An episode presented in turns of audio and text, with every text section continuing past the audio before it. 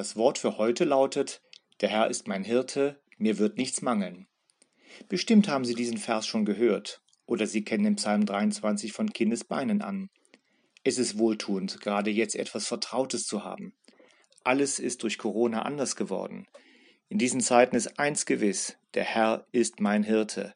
Du kannst ihm vertrauen. Die meisten Menschen, die diesen Vers als Taufe oder Konfirmationsspruch haben, verbinden mit dem Hirten Frieden und Schutz. Das können wir gut gebrauchen, gerade jetzt. Um eine Herde zu leiten, braucht es Ruhe und einen inneren Kompass.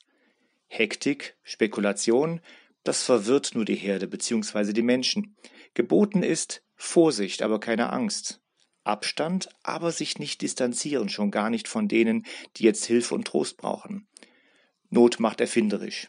Ich staune, welche Kreativschübe ausgelost werden. Mir erzählte eine Frau, dass sie ihre Geburtstagsfeier absagte. Plötzlich stellten sich vor ihrem Haus vertraute Menschen ein, natürlich im gebotenen Abstand. Sie sangen ihr ein Ständchen. Und ich staune, wie die Krise uns Christen aus verschiedensten Gemeinden zusammenrücken lässt. Der Herr ist mein Hirte, das ist wahr, aber die folgende Satzhälfte lässt meinen Atem stocken. Mir wird nichts mangeln. Ist das nicht zu vollmundig?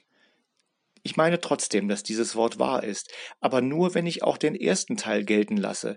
Der Herr ist mein Hirte. Ich lade Sie ein, bekennen Sie sich zu Jesus Christus, dass er Ihr Hirte wird.